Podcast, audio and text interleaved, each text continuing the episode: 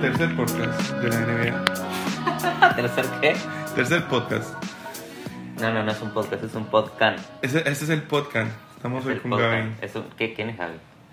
Gaby es la productora ejecutiva de nuestro show, silenciosa, testigo de todo lo que, de todo lo que hablamos aquí. A veces quiere que le lancemos una pelota, pero no se la vamos a lanzar. Sí, estamos en momento serio. Vamos a hablar de todo lo que ha pasado en las últimas semanas en la NBA. De lo último que habíamos hablado era un poco de que 3 contra 3. Hablamos de las finales, de lo que pasó, un, un par de predicciones, de lo que venía. de lo que venía, pero cómo la NBA cambia en que tres semanas, ni siquiera, ¿hace cuánto grabamos el último? Es una semana. Hace una semana, ya Y estamos más juiciosos. Ya, no se habla de lo mismo, ahora se habla de otras cosas. Ya pasó el, el NBA Draft, Claro. ya empezó la nueva temporada, ya Los se equipos anterior. gastaron sus assets, entonces ya mostraron sus cartas, hubo muchos trades en esos en ese es 24 horas de frenesí que es el draft.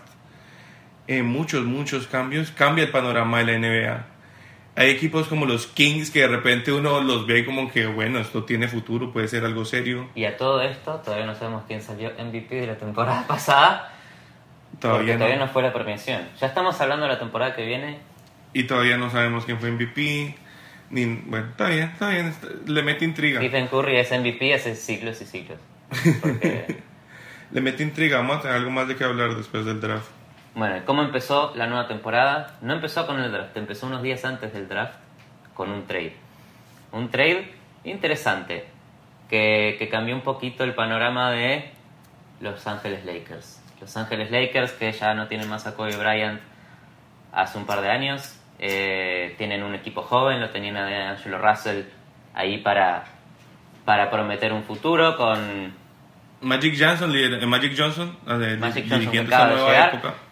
La nueva época, la, la nueva época de Los Ángeles Lakers. Y a todo esto, la- a la espera de que se draftee Alonso Ball. Y yo creo que todos los, todos los GMs necesitan como ese trade, ese, ese movimiento grande que, que los haga como llegar pisando fuerte. Y yo creo que para él fue esto, de, de tradear a de Angelo Russo, que aparte es un pick de otro GM. ¿Cómo fue el trade?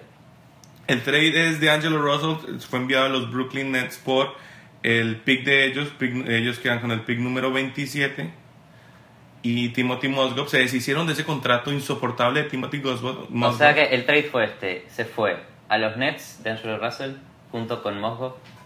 Sí, viviendo la vida porque... eh, de Los Ángeles a... porque se fue de, lo- de- de Rusia, se fue a Los Ángeles, a vivir en Los Ángeles, después se- ahora se fue a Brooklyn. Así que tranquilo, Mozgov. del segundo peor Nets- equipo al peor equipo de la NBA. No, no le importa. No creo que le importe. Eh, a los Nets, entonces, D'Angelo Russell y Timothy Mozgov. Y a los Lakers eh, llega Brook López, que es un buen jugador Muy buen centro. para lo que después... que tiene años todavía de que carrera. es bueno. El único problema es que tuvo un par de lesiones, pero tiene eh, juego de media distancia, tiene defensa, tiene mucho rebote ofensivo también, por lo tanto, las oportunidades que, que se generen con Lonzo Ball, que es el jugador que después llega por el draft, con Brook López, eh, se puede hacer una buena dupla. Y Ingram. o sea, no- Ingram, que es- está empezando, sí. no tuvo la, la primera Julius que Randle querían. también es un buen. Y que se nos olvida que tienen a Lou Deng también, que es un veterano serio. Yo creo que van a llegar a los playoffs, los Lakers van a llegar a los playoffs, pero no va a ser solo por, eh, por Lonzo Ball. En realidad creo que se le ve un cambio a los Lakers y, y hay que darle todo el mérito a Magic Johnson. Empezó muy bien, muy bien, haciendo cambios que necesitaban Los Ángeles. Me gusta, me, me gusta este trade para ambos equipos. Tendrías que ser el copywriter de la Bar Ball. Sí, tiene que mejorar, tiene que mejorar su marquita, pero hey, en este punto nadie le puede decir a la Barbol que no tenía razón. Su hijo es el pick número 2 de Los Ángeles Lakers. Magic Johnson lo acaba de anunciar como la cara de la franquicia. ¿Quién le dice a la Barbol que estaba equivocado? Nadie, nadie, puede hacerlo. Me gusta este trade también por, Brooklyn. Por fin están pensando en el futuro. Se le nota el, nuevo, el, trabajo del nuevo G- eh, GM, Sean Marks, que viene, por cierto, de los Sports. Creo que le, Fue la escuela de Popovich. de la escuela de Popovich y, se- y se le nota Fue eso a, Brooklyn. Eh, está empezando a cambiar, creo que incluso internamente ha cambiado mucho, ya no se siente tanto la mano de los dueños, los están dejando eh, a- construir el equipo como debe ser y creo que este es muy, muy- un muy buen paso tener a, a DeAngelo Russell y sin duda que Tiffany, Tip, eh, Timothy Mozgov es No, es, Mosgov lo que es es un... Ok, sabemos que no vamos a competir por nada este año, agarremos el contrato, perdamos, empecemos a reconstruir desde el draft, que ese es el modelo eh, que vienen haciendo varios equipos como los Philadelphia 76ers, que Muy bien. a lo que se le llama de proces, ¿no? Que también Eh. hicieron otro trade de esos blockbusters que dejaron a todo el mundo boquiabierto. Que les salió muy bien y que ahorita los deja muy, muy bien parados de, acuer- de, de frente a la próxima temporada. Terminaron con el pick número uno con Marquio Fultz. Y Boston, que también queda muy bien parado porque tiene picks para el futuro. No estaba en tanta urgencia de un centerpiece porque ya tienen a Isaiah Thomas. Entonces creo que otro muy buen, uh, otro muy buen trade que vimos. Sí, sí, los Celtics. Los Celtics es un equipo que confían en lo que ya tienen. Que está bien. Que está muy bien. Isaiah Thomas demostró que puede ser el, el jugador que te llega a una, unas finales de conferencia y si tiene buena gente alrededor, te puede eliminar a un equipo de LeBron. Que ese es el, el peligro de la conferencia. Y aparte consiguen un buen jugador como Jason Tatum que les va que les va a agregar tamaño, que les va a agregar ahí un cuerpo más para ponerle a LeBron James, que yo creo que es lo que estaban buscando. Hay, hay Alguien un ágil video ahí. de Jason Tatum. Eh, mal, mal karma para Jason Tatum, la gente ya lo odia un poquito. ¿Por Hay un, vi- hay un video en donde él camina con su madre, eh, quién sabe de dónde, del auto a un entrenamiento, a una entrevista o lo que sea, eh, y la madre cargando eh, Wow. Llevándose tres, el mundo tres, encima. tres, eh, tres valijas encima y Jason Tatum no le ayudaba. ¿no? Wow. Entonces ya dicen que el tipo No, no, va a pasar la pelota. Eso no se hace. Es un ball hog, no era team player. Muy mal empieza. Mal, empezaste Jason mal. Tatum. Sobre todo a tu Con- con madre, los tienes que ayudar a tu madre. ¿qué? ¿Cómo hacer? No, no se hace, eso no se hace. Terrible. Y Sobre bueno, todo que sos un tipo que alza peso, o sea, yo sé que vos puedes cargar esas no, el bolsas. tipo pesado. Jason Tatum. Pesa 200. No me digas Ah. que, que estaba muy pesado, no me digas que te da miedo lastimarte la manito. O, o es la madre que es muy buena y dice, ok, yo voy a agarrar todo para que Yo soy hijo- fuerte, yo soy una mujer autos- auto- autosuficiente y mi hijo, mi hijo es la superestrella. Bien por la madre de Jason mi hijo es la Tatum, es una superestrella, él necesita salir bien en la tele. Es el lado positivo, bien por la madre de Jason Tatum. You don't need no man, Tatum. let's do this, I like it. Bueno, y eso fue el trade de los Lakers con los Nets. Muy bien. Muy bien. El Eh, el, otro- el otro trade eh, es el que, el que sacudió el draft, porque fue, fue en el durante el draft. Y es como Justo, una... justo durante el primer pick, a todos nos coge sorpresas, sí, muy bueno. ¿eh? Entonces, este es el trade que, que cambia un poquito el panorama de los equipos. Eh, Jimmy Butler a los Minnesota Timberwolves. Me gusta, me gusta mucho cómo quedan los Timberwolves ah, armados y que les falta, porque no nos olvidemos que tiene una cantidad de cap space para contratar veteranos, para contratar eh, role players. Me gusta, me gusta cómo se ve, es un, eh, como dicen por ahí, un super equipo del futuro, porque en dos, tres años este, este equipo va a reventar. y- Eso fue lo que dijimos el podcast pasado, que dentro de dos o tres años Sí, los eh, nuestras predicciones empiezan a coger forma. Hoy, una semana después, creo que me siento más seguro diciendo que Filadelfia va a salir campeón en tres años. Con buenos. más va a eliminar a LeBron. Eh, Va a eliminar a LeBron. Va a eliminar a los Lakers. Que por cierto, LeBron va a estar en la otra conferencia, probablemente. Oh, oh, oh, no con. Lonzo Ball. con Con Lonzo Ball. Ball y la Ball. Eh, no, no creo que nadie lo deje participar porque LeBron está ahí. De assistant coach, la Ball de assistant coach. No, sí, sí. En semifinales de conferencia contra. En finales de conferencia contra los Minnesota Timberwolves de Jimmy Butler. ¿O de quién, de quién son estos Minnesota Timberwolves? De muchos jugadores. De muchos jugadores. ¿Cómo queda el equipo con Jimmy Butler? Lo tenés a Ricky Rubio que eh, se hablaba hace un par de semanas que se podía ir, que se quedaba, que esto, que el otro. Queda Ricky Rubio de point guard titular con un montón de jugadores a su alrededor. ¿A quién tiene? A Jimmy Butler eh, acompañándolo, Ujú. escolta. Después lo tenés a Andrew Wiggins en el ala, jugador que en ataque y en defensa te hace un montón, lo mismo que Jimmy Butler. Este, después lo tenés a George Uden, que es una máquina de rebotes, es una máquina de hacer tapones.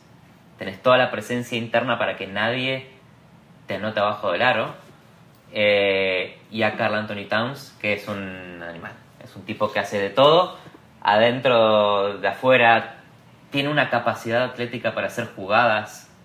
Puede jugar de base, si, quis- si quisiera podría jugar de base. Karl Eso es lo que Towns. más creo que tienen. eh, Eh, entonces, diversos. los, los Timberwolves tienen una cantidad de talento que Tienen una cantidad de jugadores que pueden jugar cualquier posición. Porque Wiggins te puede jugar desde point guard hasta small forward tranquilamente. Lo mismo que Butler, que te va a jugar shooting guard, que también va a ser un. Va a manejar el balón, va a subir el balón muchas veces. Lo vamos a ver empezando jugadas con Jimmy Butler, con Wiggins y con, con Anthony Towns, que también, si él quiere, puede empezar la jugada él mismo y crear, generar balón- jugadas para él mismo y para los demás. Da miedo. Me gusta mucho lo que viene. da miedo, ¿no? Porque venimos hablando del prototipo, eh, del nuevo prototipo de los equipos de la NBA en donde todos tienen que tirar triples. Eh, y hoy los partidos se ganan tirando triples. Y puedes tener en los Pelicans eh, un futuro de equipo en donde domine el Big Man. Y en los Minnesota Timberwolves tener otro, otro, otro, otro prototipo de equipo que, que sea mucho más atlético. Y que sea de jugadores larguísimos, que puedan correr y cubrirte toda la cancha en cualquier momento. Defensivamente, imposibles. Y que en ataque también te pueden, te pueden generar peligro adentro y afuera. Porque Anthony Towns tira triples. Y en el draft agregaron a otro centro, también con el 16 pick, eh, cogieron otro centro. Entonces les da más profundidad en el, en, en- en el front court. Está muy bien, está muy bien armado para, para esta conferencia del, del, del- del oeste. Salen campeones del, de la NBA en qué año. Después de Filadelfia. O sea, primero se desapare por alguna razón desaparecen los Warriors y los, y, y los Caps. No sabemos cómo ni cu- cuándo, pero desaparecen los dos. No, no, y una no, final, una final Filadelfia-Minnesota, estás pensando. Dentro de dos Va- años. va- va esa final la vas a ver. Filadelfia-Minnesota. Definitivamente vas a, no, no sé, en, en tres años no, no sé si los Warriors vayan a hacer lo mismo. Tienes que considerar los contratos de esta gente van a cambiar, la serie, eh, la- pues, hay lesiones que pueden pasar, muchas cosas pueden pasar. Una de esas, LeBron cambiando de conferencia, que yo creo que eso le cambia el peso a todo. No sé, yo le tengo fe a Y se, van Filadelfia. a poner todos viejos también. Trust the Que process. te empiezan a lesionar. Bueno, Trust the process. ok, o sea que los Sixers también. Fultz, Embiid. Simmons. ¿Sabías que Dario Giannis es más joven? Giannis es más joven que Embiid. Cuidado con Uy, Giannis. es que se me olvida. Se me olvida porque No hemos hablado de los, bu- de los Bucks en toda el, el offseason. No te olvides de Giannis. Giannis es el futuro de la NBA. Eh, si tuvieras que elegir un jugador de toda la NBA para empezar un equipo nuevo. Hoy en día, de, de todos los rookies, Un jugador todos los rookies o de todos los de jugadores. toda la NBA. Tenés que elegir un jugador de toda la NBA para empezar un equipo desde cero. Es difícil, pero yo creo. Yo soy de la escuela de Pat Riley y creo que el equipo se empieza a construir desde el centro, desde la pintura. Carl Anthony Towns, escogería yo. Carl Anthony Towns. Y de ahí le empezás a poner jugadores alrededor. Que es lo que están haciendo los Timberwolves. Sí. Están haciendo un buen trabajo de generarle eh, generarle equipo. Entonces que ya los Timberwolves no son los de Anthony Towns. No son los de Wiggins, son los de Anthony Towns. Sí. Pero llega Jimmy Butler, que es. Que ahí no sé Es cómo líder. se llama. Sí, es líder. Va a haber un problema de egos, me estás queriendo decir. No creo que haya problema de egos porque según lo que escucho de Butler, él llega muy humble porque se dio cuenta que ser la cara de una franquicia no significa que te, vas a- que te van a proteger. Entonces creo que ya no le importa ser la cara y ser el que, el que anota el- el- los clutch eh, tiros al final de los partidos. Pero sí va a haber un, un tema de ponerse de acuerdo en quién, quién va a hacer las cestas cuando se necesite. Y eso puede que les tome tiempito. Igual, eh, pinta bien. Pinta bien, va a ser muy divertido ver a los Pinta bien Minnesota y- y es la reunión de Jimmy Butler con, con su ex coach, Thibodeau, que fue su coach en los Bulls, que fue el tipo que lo puso eh, de titular y lo hizo explotar. Y vamos a ver un Jimmy Butler buscando venganza. Porque, Ah, ah, no, no. ah, ¿me cambiaste? Ah, te voy a mostrar, te voy a mostrar lo que dejaste ir. Y que aquí no entiendo, yo no entendí ese, esa decisión de los Bulls de dejar ir a. Bueno, ahí eh, la gente de Chicago está completamente enfurecida con el No, general es- manager. Eh, hay un crowdfunding eh, para poner banderas alrededor de la ciudad, eh, Fire Garpax. Eh, lo odian. O sea, es un mercado gigante que no quiere gastar en jugadores. No quiere gastar en armar equipos. Quieren salir campeones y toman unas decisiones que son muy raras para armar equipos. Jimmy Butler, Jimmy Butler, eh, y acá es donde viene la teoría conspirativa, Jimmy Butler explota en los Bulls en un año en donde se le expiraba el contrato. Mm. ¿no? Tenías de coach a Tom Thibodeau y a la gerencia de los Bulls pidiéndole a Tom Thibodeau, por favor, necesitamos que lo sientes a Jimmy Butler y lo pongas en el banco de suplentes. Tiene un contrato que se le expira, Teoría. no le podemos pagar mucho el año que viene. Necesitamos que juegue en el banco, que no juegue muchos minutos. Y Tom Thibodeau, la verdad, se, se- caga un poco en, en, en la recomendación de la gerencia y lo mete a Jimmy Butler a jugar eh, como 40 minutos por partido, porque eso es lo que hace- otra de las cosas que hace él, hacerte jugar una cantidad extrema de minutos. Y ahí es donde Jimmy Butler explota a nivel talento y a nivel números. Claro, Este, Most Improved Player of the Year ese año, All Star, llega al All Star. empieza a promediar 20 puntos por partido. Empieza a llamar la atención de Dwayne Wade, pasan ese tipo de cosas. Y ahí es donde lo echan a Thibodeau de los Bulls. Otra movida que, que a pesar de que no habían logrado cosas increíbles, deja medio, medio cuestionada, muy cuestionada la Yo creo gerencia, que- diría de... A diferencia de Filadelfia, los Bulls no confían en el proceso. No confían en el proceso. No, no están drafteando, no están drafteando. Pero Y- Butler es un jugador que ellos draftearon. Sí, Explotó como quisieras que explotara un draft, un, un jugador que draftease tu voz. totalmente. Entonces, ¿cuál es, ¿qué esperan que pase ahorita con Zach Lavin? ¿Que explote para cambiarlo otra vez? O sea, cu- cu- ¿cuál es el paso cuando por fin, por fin encontrás un rookie que explota? ¿Cuál es la mejor, el mejor outcome para ellos? Si esto no era suficiente, si esto que se encontraron no era suficiente, ¿qué, no sé, o sea, no, no sé cuál es el siguiente paso, no, no tengo ni idea de qué están haciendo con la franquicia ni para dónde van. ¿Quién está peor administrado, los Bulls o los Knicks? Uf, es que el show de Phil Jackson, no entiendo estas amenazas de tradear a Porzingis, que se va por que por, eh, sale a hablar de que no sabía si mantener a Porzingis porque tenía que pensar en el futuro del equipo. El futuro del equipo es ese unicornio que tenés ahí que tira de tres y que la clava como un monstruo. Todo este problema de los Knicks surge eh, cuando. Phil Jackson dice, Está loco. dice, sí, lo voy a tradear a Carmelo. Generó el problema No desde el puede, primer no puede, minuto. ni siquiera puede. Generó el problema del primer minuto.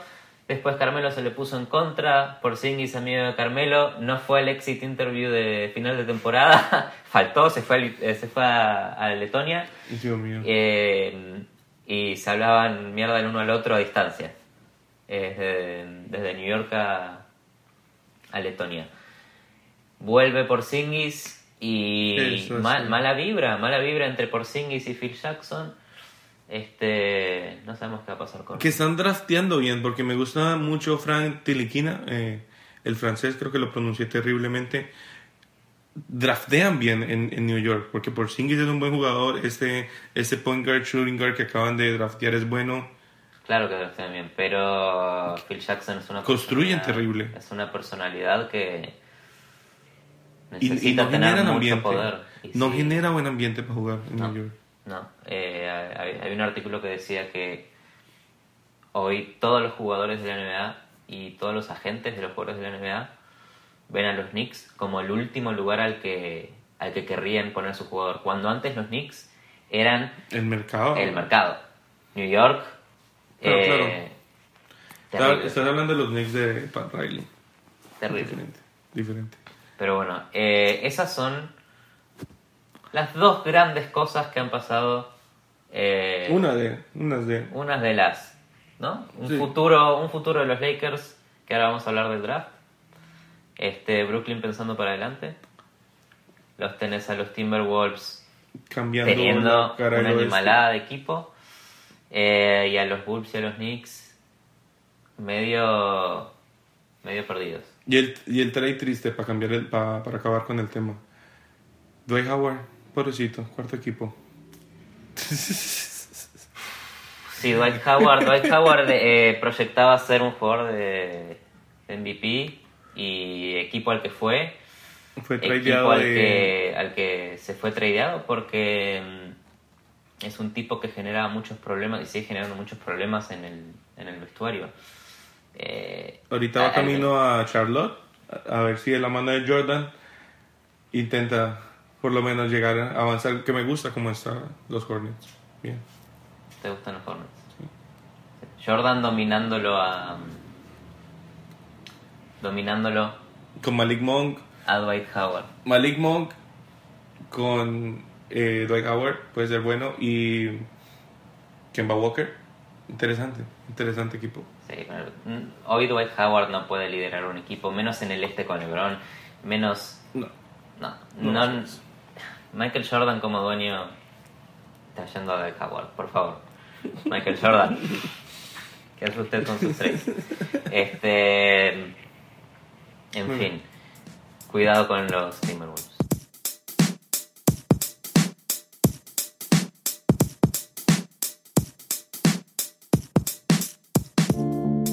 También vimos el draft, tuvimos por fin la, la opción de ver todos los drafteados de este, de este año.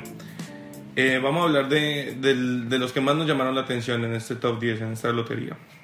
Bueno, primero estuvo eh, la pelea de la pelea del draft. ¿Quién era? Ni siquiera quién era el primer pick. Eh, ¿Quién tenía más protagonismo? Si Marquil Fultz o Lonzo Ball. Eh, Lonzo Ball con sus artimañas de, de prensa con su papá. Eh, y Fultz, el tipo que todos consideran el mejor jugador del draft.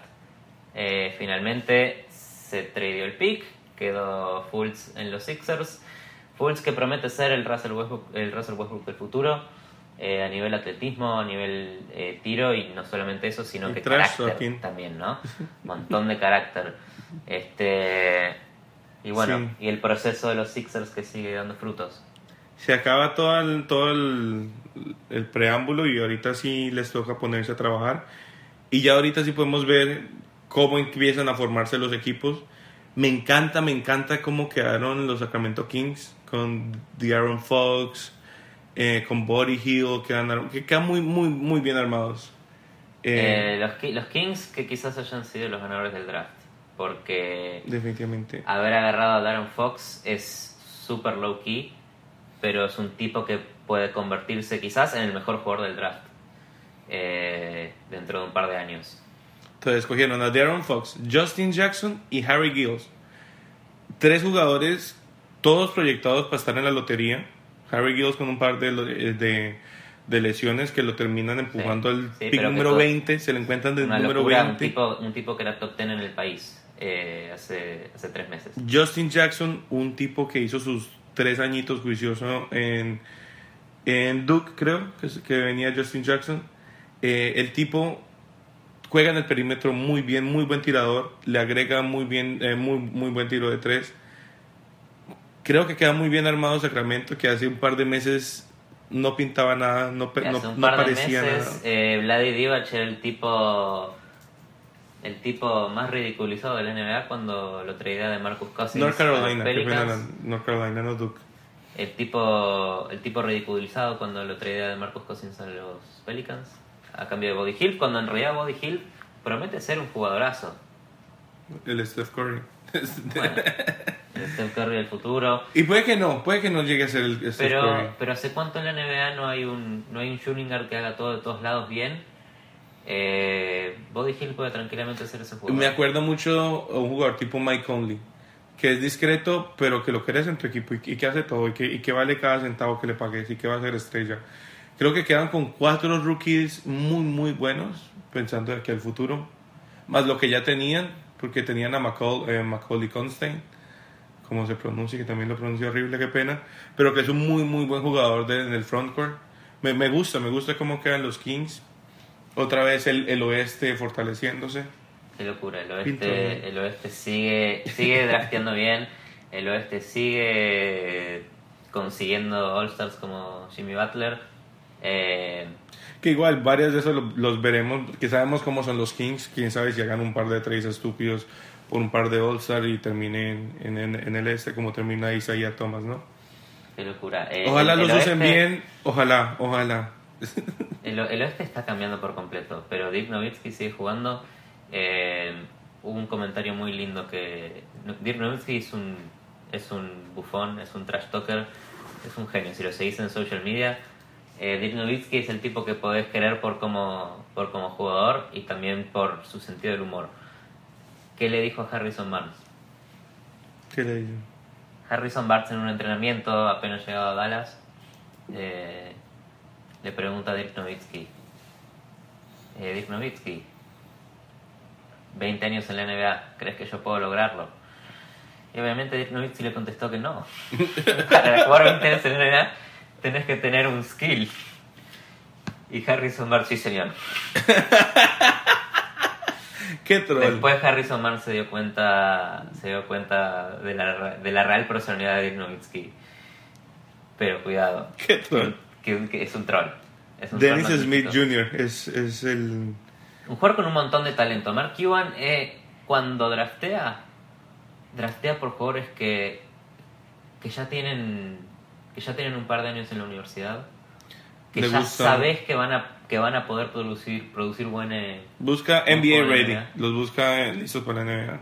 Es verdad. 100%.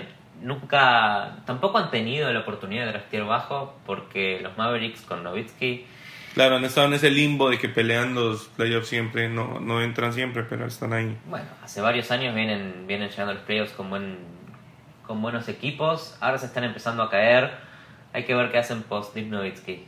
Eh, pero saben, saben conseguir jugadores, eh, han encontrado en Harrison Barnes a un tipo que en los Warriors no hacía demasiado, Eh, estaba errando triples y en los Dallas Mavericks se convirtió Claro, en la estrella que podía ser. la estrella ¿Qué que puede ser. Eh, Harrison Barnes, que jugó en North, en North Carolina su primer año de universidad y era el típico jugador que prometía ser eh, un one and done de la universidad para ser un top 3 del draft. Pierde la final del Final Four y en vez de declarar por la NBA dijo no, yo voy a ganar el Final Four. Y elige quedarse un segundo año. Mirá los primeros 10 picks de este año. ¿Cuántos jugadores que no sean freshman hay ahí? Hay muy pocos. Cuando Harrison Barnes decide eh, jugar un segundo año en la universidad, para salir campeón, que de hecho no lo pudo hacer, eh, cae en el draft. Cae muchísimo en el draft. Solo por el hecho de ser un jugador de segundo año y por no haber explotado una cantidad eh, increíble en su segundo año en North Carolina. Eh, en los Warriors no hacía nada y ahora es una estrella. Oh. Harrison Barnes, que venga a los Pelicans. Que venga a los Pelicans, por favor. Los Pelicans, ese fue el. ¿Quién el- draftearon los Pelicans? Hablemos un poquito de tu equipo. No, obviamente no, no tenían. No tenían picks porque los tradearon para sí. conseguir lo de Marcus Cousins. Eh, no sé, ya no se, no se entiende muy bien qué están haciendo los Pelicans. Parecen la broma de esta offseason. No hay rumores que ningún jugador quiere ir a los Pelicans. Eh, Hay más rumores de jugadores que se van a ir de los Pelicans. de Bueno, los Holiday a quizás, quizás se vaya. Eh, no, los Pelicans son medio bochornosos últimamente. Pero hicieron este gran trade, increíble trade. Eh, Del cual todo el mundo estaba celoso cuando pasó. nah, Pero que hoy en día ya todo el mundo está como, está bien, se encartaron con DeMarcus Cousins. de Marcos Cousins es un jugadorazo. sí, Un jugadorazo, eh, va a salir campeón de los Pelicans. va a salir Pero campeón. eh, el trade de los Ok. Pelicans. Y mis predicciones son locas. Sí, cuidado. El, el, el- el futuro de los Pelicans puede ser el futuro de la NBA, lo dijimos la semana pasada. Eh, el Big Man Sí, y Miami sigue sus pasos drafteando gente grande. Algo que no me gustó del draft. Jonathan ¿Cuál fue el trade de los Pelicans? A ver si sabes. el trade de los El Pelicans. trade de los Pelicans, nadie sabe lo que fue, porque eh, primero de todo se sacan de encima eh, el futuro Tyreek constantemente. Evans, Vienen sacan a Langston Galloway, sacan a Buddy Hill. sacan muchos jugadores, muchos jugadores jóvenes, pero porque tienen Anthony Davis y de Marcus Cousins, dos piezas clave, quieren armarlo bien, pero de repente no, hace- No hacen nada. no hacen nada. Tradean todos los picks para afuera eh, y en esta oportunidad sacan a Tim Fraser, que era un base que producía bastante bien, se lo dan a los Wizards a cambio de un pick, Edmond Summer, que probablemente no juegue un solo partido. Y que lo enviaron a Indiana. Que lo enviaron a Indiana. eh, y que probablemente no juegue un solo partido en la NBA. Eh, y al mismo tiempo es un jugador que, bueno, en Indiana no sabemos qué va a ser. Pero el jugador importante que consiguen eh, los Pelicans en este draft, importante o no, no, no sabemos todavía. Eh, va a ser, eh, es el base de Duke. Los Pelicans tradearon el pick número 40 a, a Indiana. Este y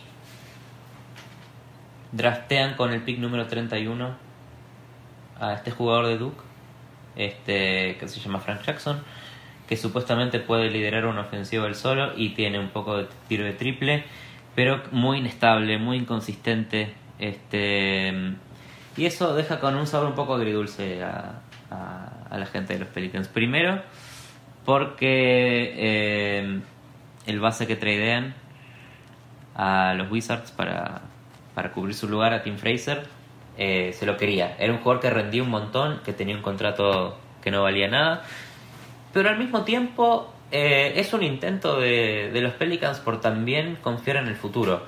Hablamos la semana pasada de cómo Pat Riley busca jugadores de la D-League. Los Pelicans, esta última temporada, necesitaban cubrir un espacio en el shooting guard spot y estuvieron probando casi que un jugador por semana.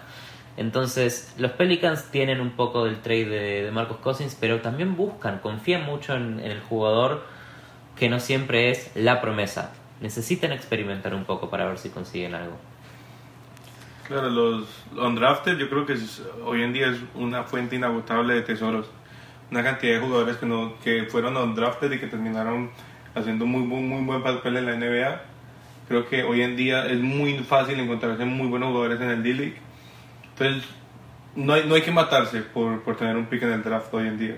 Podés no tener draft, eh, picks en el draft, igual hacerlo bien. Decimos todo esto mientras los Sixers eh, consiguen a Fultz, los Lakers a Alonso Ball, bueno, los Pelicans a Frank Jackson. eh, el futuro está aquí. El futuro, El futuro está aquí para los Pelicans. No, nefasto, nefasto los Pelicans. Pero en fin, este, el draft también tiene otro lado, que es el lado de los jugadores que no salen de la Universidad de Estados Unidos, los jugadores internacionales. Eh, los jugadores internacionales que hoy ya no son eh, vistos de la misma manera que eran vistos antes. Eh, la revolución de Dirk Nowitzki, de Manu Ginobili, de Yao Ming, Tony Parker. Tony Parker. Hoy ya el jugador internacional es, está establecido. Hay un montón de scouters de la NBA viendo jugadores en todos los países. Es, mm, es mucho más difícil que se escape un gran jugador. A diferencia de como se hacía antes, en donde Manu Ginobili eh, al final de la segunda ronda lo eligen de casualidad. Eh, y si, lo se, si, si- se lo perdían, quién sabe si, Y se iban a lamentar en el momento. Entonces, los jugadores internacionales hoy eh, están mucho mejor escauteados. Este, y hubo algunos en este draft. Pero también se necesita tener un especialista en FIBA para poder contestar estas preguntas. Este, le damos la bienvenida a Nico. Es el, especialista en, en FIBA y en jugadores internacionales. Nos va a dar un poquito más de información de quiénes son los jugadores que vienen de fuera. Hola chicos, gracias por tenerme en el programa. Este, sí, como me, decían, voy a quiero destacar qué es lo que más me gustó del draft en cuanto al juego FIBA. Voy a destacar a, dos jugadores. Primero que fue el pick, el séptimo pick de- del draft, es un chico de Finlandia, Lori Markkanen, que tiene una linda cualidad. Él jugaba en Finlandia y se fue a jugar en CAA Arizona un año para, para después poder ser drafteado. Mide 7 pies, do- 2.13, es pivot, pero uno cuando está acostumbrado a ver jugadores de, de- de- de esa altura suele verlos cortos de habilidad, no tan ágiles, sino más bien corpulentos, duros, rocosos bajo el aro. Él en cambio no, él es un jugador versátil, muy ágil. sabe picar la pelota, sabe moverse con la pelota. Y tiene algo muy particular, tira muy bien eh, triples. Es uno de los jugadores que mejor tiró este año en, en NCAA, tiró para 42% de triples, 83% en, libres, es decir, es un jugador que le puede dar mucha versatilidad a, Chicago para quien va, va a jugar este año. Y el otro jugador que, iba a resaltar es el, el pick siguiente que, que se lo quedaron los Knicks. Es, es francés, se llama Frank Nilikina. Eh, es base, mide 6'5, más o menos 1'96. Lo que tiene, que primero es muy joven, tiene 18 años, es muy ágil, muy habilidoso, flaquito, piernas muy flacas, brazos muy flacos, pero dentro de todo tiene potencia, se mueve bien. Tiene, tiene un problema que hasta ahora no jugó en ningún lugar importante. Es decir, juega en el, en el básquet francés, jugó para Strasbourg. Este año perdieron hace, hace, un par de días la, la final de la liga francesa y en competiciones internacionales no, no, no juega no juega la, Euroliga, sino que juega una, una, competición de tercer nivel, que es una nueva competición lanzada por FEO que se llama la Champions League del básquet europeo. Piensen que no juegan ni siquiera ahí tampoco los mejores equipos de Europa. Eh, él jugó para Strasbourg y, y, no pasaron la primera ronda, jugó 14 partidos y, y no le fue tan bien, terminaron creo que terceros en su grupo eh, eh, compartir un grupo, imagínense, con el equipo de Tenerife de la Liga Española, que en España salió, creo, noveno. Así que imagínense Strasbourg, que salió segundo en Francia, y un equipo noveno en España, que el equipo noveno haya sido mucho mejor que ellos. Ter segundo en ese grupo salió un equipo italiano, eh, el, el Avelino. Es decir, no tuvo una competición, eh, no tuvo un, ritmo de alta competencia a nivel internacional, no demostró todavía en un, en un, en un alto nivel quién puede llegar a ser. Hay muchos equipos que le tienen fe, muchos scouts que, que vieron grandes cosas en él. Para que tengan una referencia, es parecido ante tu compo, pero midiendo 40 centímetros menos. Es muy ágil, tiene fuerza, tiene pasos larguísimos, es base, puede jugar de, puede jugar de dos. Vamos a ver qué, qué, puede dar de acá, de acá un año. Y después contanos, aparte de, aparte de los jugadores que están en el, en el draft, para el draft del año que viene, eh, porque hay un mínimo de edad en la NBA, se viene otro jugador, eh, Luka eh, que allá por España, jugador del Real Madrid, promete, promete ser importante. ¿Cuál es tu opinión? ¿Quién es Luka Doncic? Luka Doncic es la promesa del básquet europeo. Es un chico de 18 años que recién cumplidos, esloveno, quien juega para el Real Madrid. Mide 6'7, más o menos 2 metros 1, y, y pesa 100 kilos, 218, 220 libras juega ya hace tres temporadas en el Real Madrid, equipo que llegó cuando tenía 13 años de Eslovenia y ahí mismo el, Real lo, contrató por 5 años, le firmó un contrato de 5 años. Con 16 años debutó en, en la primera en la Liga ACB para, para el Madrid. Ya tiene tres temporadas completas en España, dos títulos 2015 y 2016 este año perdieron hace unos días y, quedaron afuera de, de los playoffs de la Liga Española. Y además lo que tiene es ya dos Euroligas encima. En, la última Euroliga, ya jugando mucho más, promedió casi 20 minutos de juego, 8 puntos, 4 rebotes, 4 asistencias, muy completo. Por su altura y su agilidad, lo que puede es, eh, es muy versátil para, para jugar, puede jugar de base, de escolta, de alero. Le, le da el cuerpo, la fuerza, la altura para moverse en, esas posiciones. Y además lo interesante es que ya tuvo roces eh, con, jugadores de la NBA en, hace un par de meses, antes de, que empezara la temporada de la, de la liga de la liga de la NBA. Oklahoma City fue, fue a España a jugar un partido donde ganó el Real Madrid y Luka Doncic jugó bastante, jugó como 15 minutos, metió creo 3 puntos, 5 rebotes, 4 asistencias, comple- completó su planilla, pero tuvo la cualidad de tener que marcar a Russell Westbrook y lo hizo bastante bien.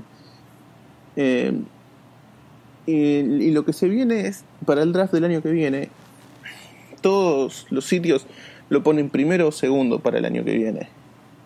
Su juego lo que tiene es, se basa en la potencia, tiene buen tiro, de afuera, de adentro, libres, triples, tiene capacidad reboteadora, su, su altura lo ayuda mucho. Y lo que tiene además es visión de juego, es que puede, puede penetrar y siempre encontrar un compañero mejor posicionado que él para, un mejor tiro. Y lo interesante es que el año que viene en el Real Madrid se, se va Andrés Nocioni que se retiró y va a tener muchos más minutos él, porque eh, Rudy Fernández va a poder jugar un poco más de tres y dejarle a él que, que pueda jugar de, de base o de escolta sin problemas. Así que el- en la temporada que viene lo que, lo que les recomiendo, si pueden, es empezar a ver algunos partidos de Real Madrid, porque lo van a ver todos los días jugando 20, 25 minutos, como mínimo 10 puntos, 5 rebotes va, y, y algunas asistencias. Es un jugador muy completo, cero egoísta, siempre busca un compañero mejor posicionado que él. Es, es algo impresionante. Y, y encima solo tiene 18 años. Nació en, en febrero del 99. Así que lo que lo que vamos a ver la temporada que viene probablemente explote. Ya todos van a van a saber de él y, y el básquet ya está ya está listo para recibirlo en Estados Unidos. Excelente, Nico. Muchísimas gracias por contarnos todo, todo, todo importante apreciación, información y todo lo que sabes del mundo FIBA. Le pondremos cuidado a Luka Doncic. Importa- siempre evalu- yo creo que es muy importante para los equipos tener jugadores que ya sepan en lo que es recibir un cheque, que ya sepan lo que es manejarse como profesionales, de, de que esto es negocio. Me parece muy cool que, que esta gente llegue desde super, a muy temprana edad, ya con un poco de experiencia, a, a- a aportarle a la NBA. Interesante ver qué pasa con ellos. Sí, Europa siempre ha sido una escuela. Eh, Brandon Jennings se fue a jugar en Italia antes de entrar en la NBA. Así que, bueno, para, para las ligas europeas y la Liga Argentina, que San Lorenzo está jugando en la final de conferencia, tenemos un especialista de básquet internacional y de hacer rosters de 2K. Gracias, Nico. Grande, grande Nico.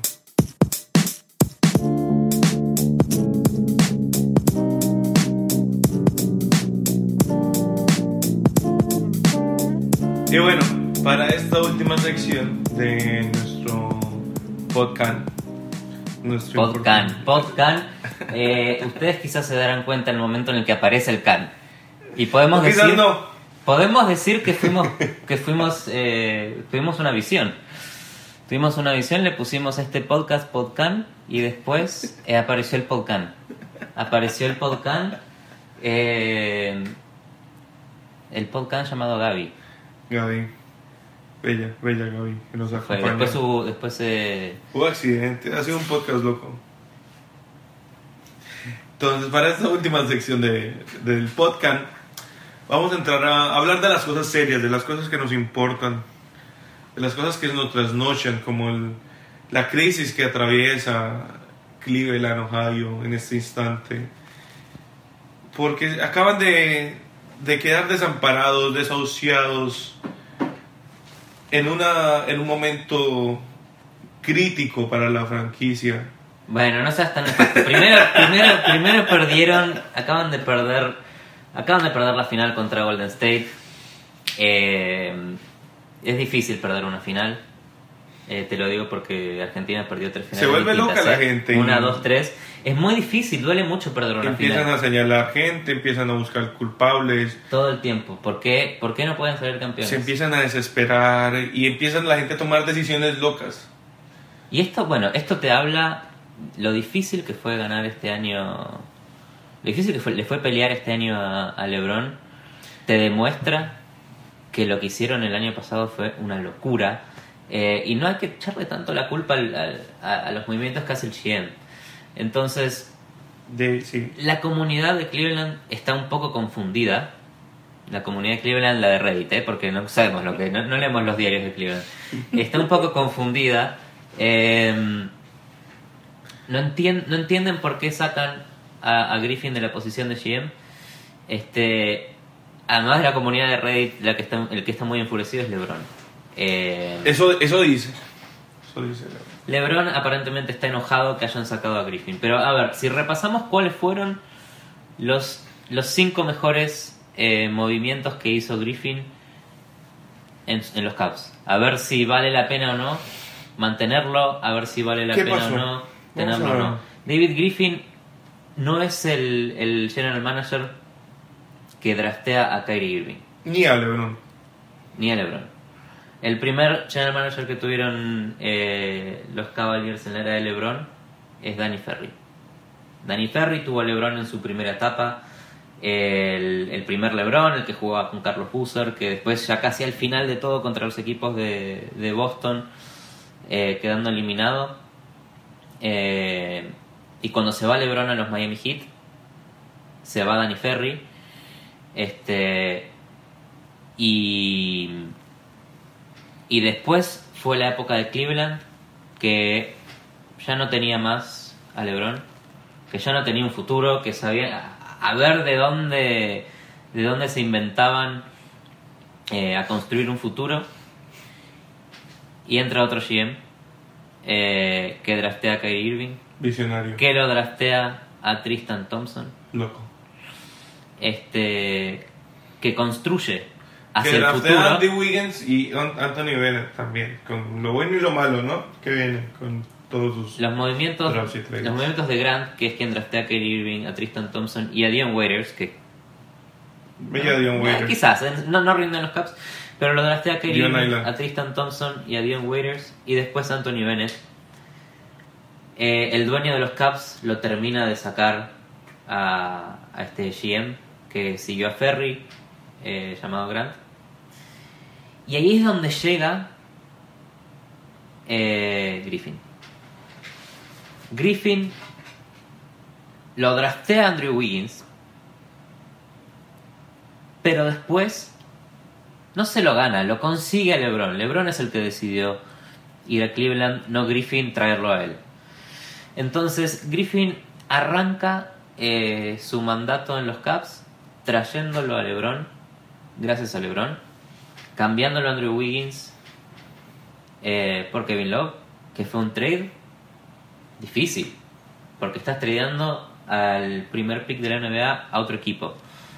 Este, y después hizo un par de movimientos que son los que lo llevan al campeonato a Cleveland. Eh, lo consiguen a, a Delhi, Va, grande Defen- Matthew. defensor clave. Eh, le da un, contrato nuevo a Thompson cuando había que mantenerlo. Le, da un contrato eh, que fue una muestra de que Cleveland quería hacer cosas interesantes y pagar contratos a quienes se los merecen. Y aparte de eso, lo trae a. Smith, que fue pieza clave para el campeonato de los Caps. Después de un año de haber salido campeón, el dueño de los Caps demuestra que no tiene mucha paciencia y lo termina de echar a Griffin. A todo esto tenemos un Lebron enfurecido. O que quiere que pensemos que está enfurecido. ¿Por qué? Bueno, igual terminamos viendo a, a Chansey Billups de GM, que es un amigo de LeBron James. Igual, o no amigo, O sea, pero que no LeBron- es amigo, pero es de sus preferencias. Es un tipo que es de las preferencias de LeBron, igual que Tyron Lue. Es, un, es una posición que termina siendo llenada basada en las preferencias de LeBron.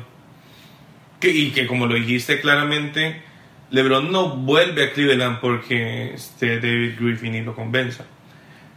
LeBron vuelve y coincide en que David Griffin es el GM, pero llevamos viendo a un LeBron quejarse con de su manager, no abiertamente, pero tirándole hints aquí y allá, shade por todas partes, quejándose del roster que tiene, de necesitar un playmaker, de cómo construyen de los contratos, de, por qué no le dan el contrato a J.R. Smith, por qué no le dan el contrato a Thompson, pues la cifra que ellos piden. Para mí esto es LeBron actuando de una vez como si fuera el dueño, que ya ha dejado claro que él quiere ser O sea, dueño. que se, se va a Cleveland para, para hacer lo que no podía hacer. eh, Lo que no le dejó hacer Pat Riley. Es claramente no, que nunca iba a poder hacer. Que eso es, en Miami ah, se encontró con una organización sólida y seria que no iba a dejarse manipular. Que igual quién sabe, que, que capaz LeBron es un visionario loco y Chancey Billups es, es el mejor GM y construyen algo gigante. Porque nadie le puede decir a LeBron que se ha equivocado en, en sus decisiones. Pero a todo esto, eh, si LeBron sigue poniendo a una persona de sus preferencias pero no sale campeón, igual va a seguir enojado eh, con el dueño, con Gilbert, con el que Claro, ya se había es que el siguiente vez. paso es comprar los Cavaliers.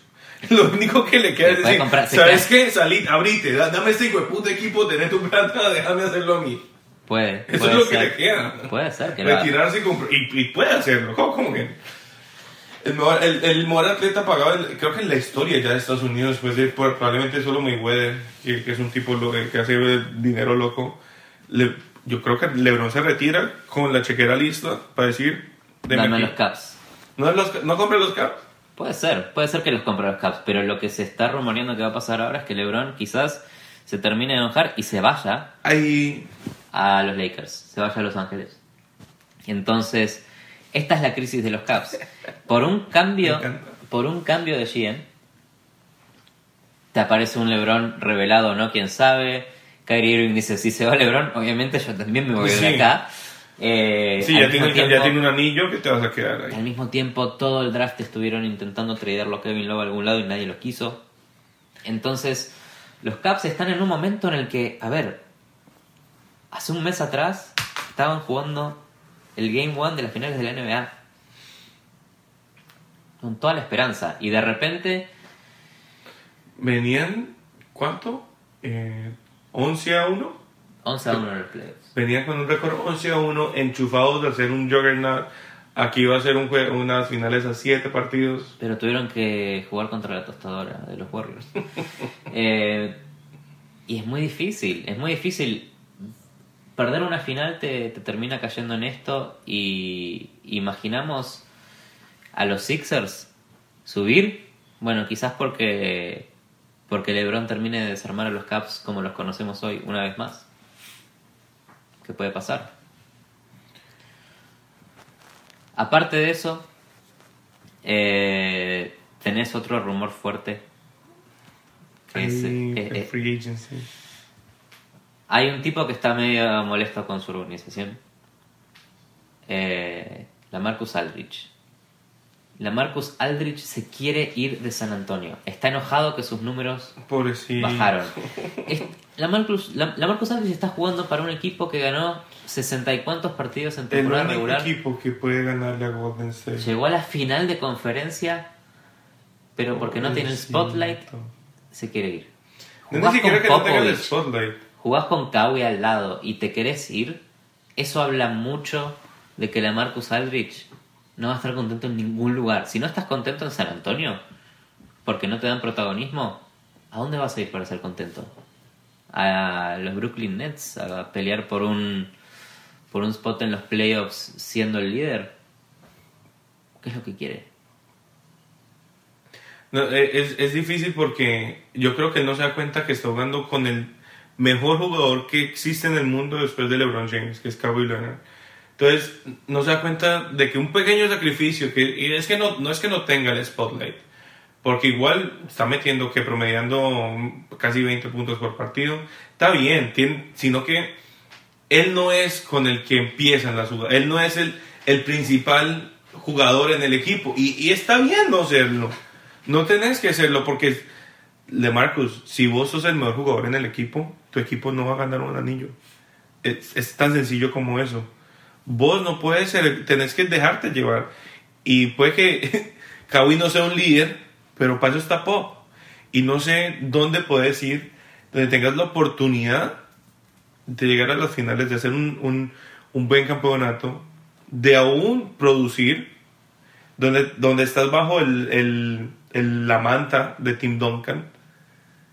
No, ¿Qué pasó? ¿Qué pasó? Interacción entre la Marcus Aldrich y Tim Duncan. Esta es una historia que, que salió el año pasado, cuando no se lo cuestionaba a la Marcus Aldrich, cuando era el free agent que mm, era el free agent que prometía darle a San Antonio las oportunidades del campeonato. Cuando lo querían a la Marcus Aldrich, sale una anécdota a modo de broma, en donde en un entrenamiento eh, estaban entrenando Tim Duncan con la Marcus Aldrich, recientemente convertidos compañeros, eh, y la Marcus no daba más, estaba súper cansado.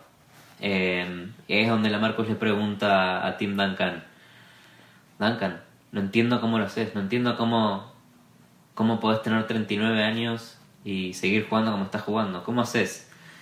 Y Tim Duncan le dice, tenés que seguir entrenando, entrenando duro. Y ahí la Marcus Aldrich contesta, nah, yo estoy, y se va. Se va de la cancha. No, no. Yo creo que ahí fue Eso no como- es el sistema, eso, eso, Eso no es Popovich. eso no es Popovich. Claro, no lo van a tradear antes de, antes de febrero. Vamos a ver ese trade. Creo, creo que fue un, un golazo, un, un gancho ciego que Popovich se deslumbró por la opción de tener un free agent. Creo que eso ya lo hablamos. Se deslumbró por la opción de tener un free agent del tamaño de Aldrich, porque no es normal que los free agents eh, caigan en, en el, en el manto de, de San Antonio. No porque no puedan, sino porque no coinciden los, los costos, eh, los contratos. Esta vez era accesible, podían tenerlo, lo obtuvieron y no era lo que necesitaban. Pero lo más difícil es que a los Spurs, si pretenden seguir compitiendo por el campeonato, les va a costar mucho reemplazarlo. Porque a pesar de todo, es un buen jugador. Aunque no sea lo que, lo que todos Pero esperaban. si de se él. consiguen a un... Ganan 60 60 Blake y tantos Griffin. partidos juntos. Eh, Popovich, Aldrich y Kawhi. Ganan un montón de partidos. Es muy difícil reemplazarlo también. No creo. ¿A quién draftearon? Los Spurs. ¿A quién draftearon los Spurs?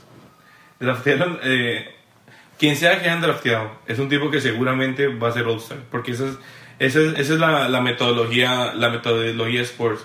No importa a quién pongan, ellos lo van a convertir en lo que ellos necesitan. Entonces ellos van a ir al D-League, van a buscar un small forward No, no van a buscar a. No van a buscar a Chris Paul. Sí, enti- Puede que sí, puede que hagan el trade para abrir el, el- el cap space y traigan a Paul. Eh, todo eso depende de que Paul, Chris Paul quiera renunciar a casi 70 millones de dólares con, con los Clippers, que no creo. Eh, Chris Paul. Chris Paul es complicado. Eh, es compli- él no es complicado, es una muy buena persona. Lo de Chris Paul es muy complicado porque tenés varios equipos interesados, interesados en él. De los Clippers es claro que, que se quiere ir porque ahí es donde más po- le podrían estar pagando. Eh, Y tienen la oportunidad de convertir al equipo en el que vaya en un contender.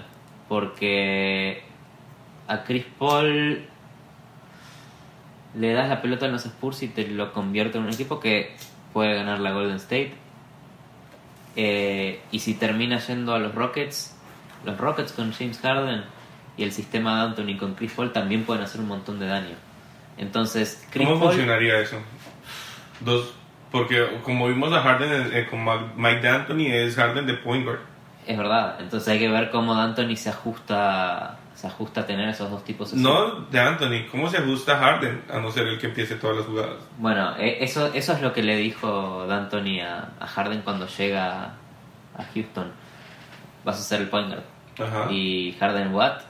Esa no es mi posición. Vas a ser el point guard y vas a pasar la pelota y vas a jugar a una velocidad que vas a seguir teniendo la misma cantidad A de no tiros. ser que no me parecería loco que empiece Chris Paul de la banca. Y que no jueguen tanto tiempo juntos. Recordaba cuando entra Iguadola a Golden State, lo más, o sea, lo primero que hace Steve Kerr es decirle, yo sé que está acostumbrado a ser un starter, pero si quieres que ganemos este, este campeonato, vas a tener que liderar la banca. Y ese, ese second unit es tu unidad. ¿Y qué hace este tipo? Este tipo coge el role player que le, que le exigía y explota de una manera absurda. Y, y que para mí esa, esa es la pieza clave de Golden State ganando su primer anillo. Acordate que ese, Digo, ¿quién fue el Finals MVP? finales. Sí, Exacto. sí, sí, muy bien. Pero decís que Chris Paul, vos a Chris Paul lo podés relegar a la banca. Eh, Pero es que una o sea, es, un, es demasiado bueno como para que lo pongas. Ponerlo en la banca, pero con minutos de starter. O sea, que él juegue, que él, que él no sea el que empiece el partido no quiere decir que no es el que los va a terminar. Eso es muy clave. Ok, y en, en- ¿Te el, el acordás punto es, Bueno, el sí. punto es saber quién va a ser el, el- el verdadero tipo que lleve a la ofensiva de ese equipo. La defensiva. La ofensiva. ah, ¿Cuál de los dos? ah, ahí va a ser Harden. Harden es, es- es el, el tipo. ¿Cuántos años tiene Harden? 27, 28 años. Le queda por lo menos 10 años de buen básquetbol a ese tipo. Al más alto nivel. Obviamente va a ser Harden. Está, está un- poniendo números absurdos. No, y no nos olvidemos que los Rockets son un equipo de snipers. ¿sí? El sistema de Anthony está fabricado para tener un tipo como Harden que sea súper veloz y que te encuentre el tipo libre o que tengas un tipo como Chris Paul que lo que mejor sabe hacer es encontrar tipos que están para balones. un triple. Exacto. Le, con Chris Paul creo que les faltaría algo de fuerza y tamaño en el backcourt. Y bueno, igual, y si termina jugando con, con Chris Paul y Shooting Guard Harden, es un dúo matador. Dúo dinámico también, sí. Lo- ahí tendría Harden que entender que tiene a Chris Paul. eh, Volver a, volver a un rol más parecido a cuando jugaba en Oklahoma. sí. no tan relegado a ser la tercera opción, pero esperar un poco más el balón, moverse más sin balón, que yo creo que, que puede hacerlo. Por ahí hay un quote del- de Harden que, que él dice, poneme jugadores que quieran ganar y yo te puedo mostrar algo más que lo que puedo hacer con el balón. Buenísimo, Hay que ver. buenísimo. Si, tu- si tuvieras que ser Chris Paul, sos Chris Paul, sos quien sos, ¿a dónde vas? Al que me va a dar los 70 millones de dólares. Qué pena. Fuck that ring. Chris Paul quiere salir campeón más que nadie. Más que nadie, Más que nadie. Ese tipo es pura competitividad. más que Westbrook, Más que Westbrook. Westbrook tiene venganzas personales con Durant. eh, Westbrook es una caricatura, es un personaje. Chris Paul quiere ganar, pero quiere salir Chris campeón. Paul quiere ganar. Está a otro nivel Chris Paul. Chris Paul no te promedia un triple doble por temporada, pero, Pero yo creo que con, con los Spurs si logran deshacerse de Aldrich, puede tener ambas. La plata, no la misma plata, definitivamente si se quiere ir de, de- Los Ángeles tiene que renunciar a un montón de plata. Y yo creo que la realidad se nos olvida que es 30 millones de dólares, para nosotros es muy fácil decir sí, renuncia a eso y andate por un anillo. Para nosotros es muy fácil. Yo creo que si vos te pones los 30 millones de dólares de frente, cambia.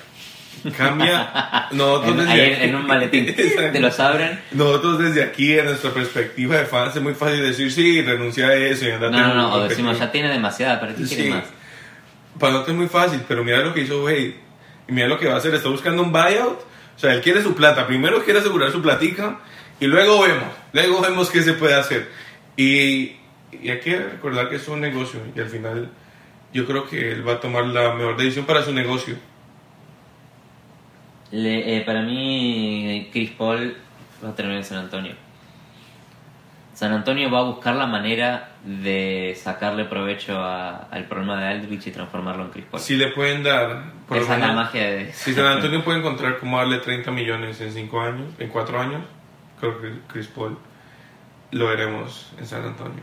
Y los que a los que les va a doler va a ser los de los Clippers porque yo sé lo que es sufrir yo sé lo que es sufrir perder a Chris Paul. Chris Paul cuando se va de los Hornets se, se va mal, se va mal porque Cuando eh, deja el hueco, deja el hueco. de repente era el tipo que amaba amaba la ciudad, amaba la comunidad, amaba al equipo, a sus compañeros eh, y de un día para el otro empezó a decir odio este lugar, me quiero ir ¿Qué está pensando de Andre Jordan ahorita? y se fue, y se fue de los, de los Hornets. Eh, se fue mal, Se fue Pero mal. como jugador Rompió corazón. rompió corazones y después sigue demostrando que es una buena persona. Hizo lo que le convenía, hizo algo un duro negocio. para salir campeón, para ir a un mejor equipo. Y- Porque sabe que en los Hornets no lo iba a conseguir. Eh, y hoy los Clippers, ¿en qué se ven encontrados? En Chris Paul abandonándolos también. Es difícil perder a Chris Paul. Es difícil. Los Clippers, ¿dónde quedan? Sin Chris Paul, sin Blake Griffin. Los dos. Blake Griffin y Chris Paul eh, hicieron opt-out Y de que- sus contratos. Y que yo estoy no- seguro, 90% seguro que JJ Redick también se va. Eh, se retira eh, Paul Griffin, eh, Chris Paul, Paul Pierce. O sea, entraría en- creo que en reveal mode. a un trade por DeAndre Jordan y a reveal, tanking, tanking, tanking season. baby. No nos olvidemos que el dueño de ese equipo es Steve Ballmer, que el tipo Quiere construir un estadio. el tipo quiere quiere ser importante. Ese tipo va a hacer hacer un una de esas locuras tipo Nets que va a entregar todos sus assets en 10 años por algún All-Star. Por, por Sí, George, sí. que igual se va a ir el próximo año para los Lakers. Entonces quedan sin assets y sin All-Star. Es una pena. La época, de los. Clippers, la época de los Clippers siendo mejor que los Lakers se ha acabado.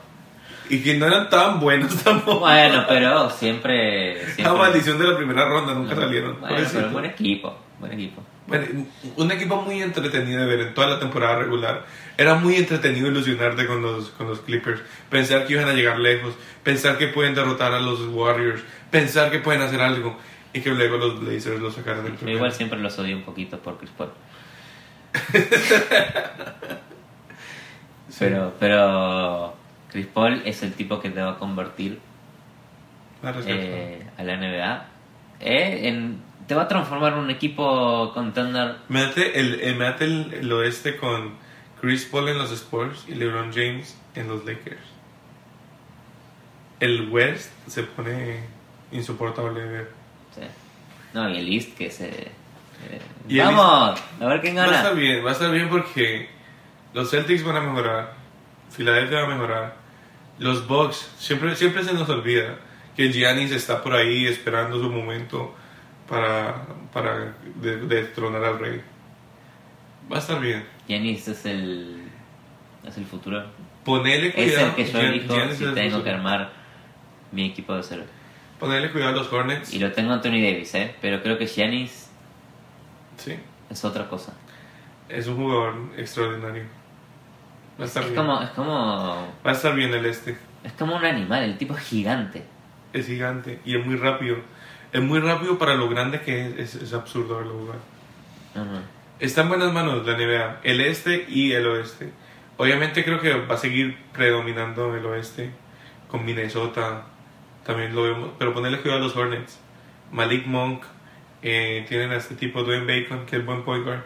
Tienen a eh, Kemba Walker, Nico Batum, Michael Jordan en los entrenamientos. Mike Jordan en entrenamientos. Michael Jordan Batum te deprime para mí. todavía. Te deprime. Vas ¿Te a deprime? entrenar con Jordan y te, te habla mal. Y Dwight Howard. Qué triste. Por favor. Es difícil tener a Michael Jordan en tu entrenamiento, ¿eh? Claro. No es fácil Pero según lo que dice Dwight Howard, lo motivó bastante. Que sea Michael Jordan. Sí, como que habló con Michael Sí. y luego contento. Como que habló después de haber hecho ejercicio como todo, toda su rutina de 3-4 horas.